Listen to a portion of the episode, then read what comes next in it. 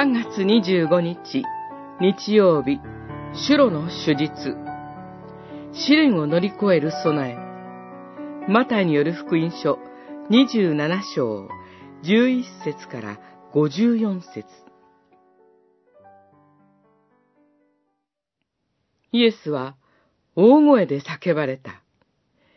エリ、エリ、レマ、サバクタニ。これは、我が神、我が神、なぜ私をお見捨てになったのですか？という意味である。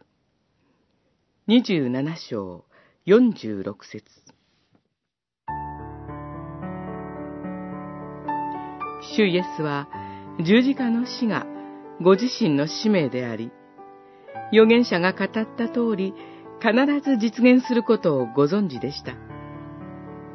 時が近づくと、主は弟子たちにあらかじめ知らせましたが、弟子たちには理解力がなく、もだえる主イエスと共に祈るために目を覚ましている力すらありませんでした。主はもだえておられましたが、小さい時から聖書に親しまれ、多く暗唱もされたお方です。主イエスの心に深く刻まれていた御言葉こそが、かの時に不思議に試練を乗り越え、救いの技を完成させる力となります。十字架上で語られた主イエスの七つの言葉の最後の四つは、実は詩篇の引用です。偶然、主イエスの口に登ったのではありません。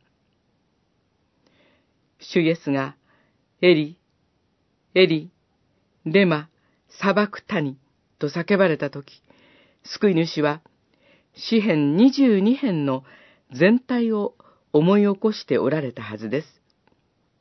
前半は主の民のまさにご自身の苦しみを描いている一方、後半はそこで死から解放されたご自身の福音を世に告げ知らせる姿が描かれています。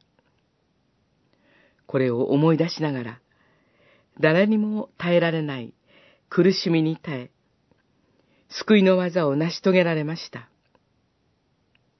ここにある尊い教訓を見逃したくありません。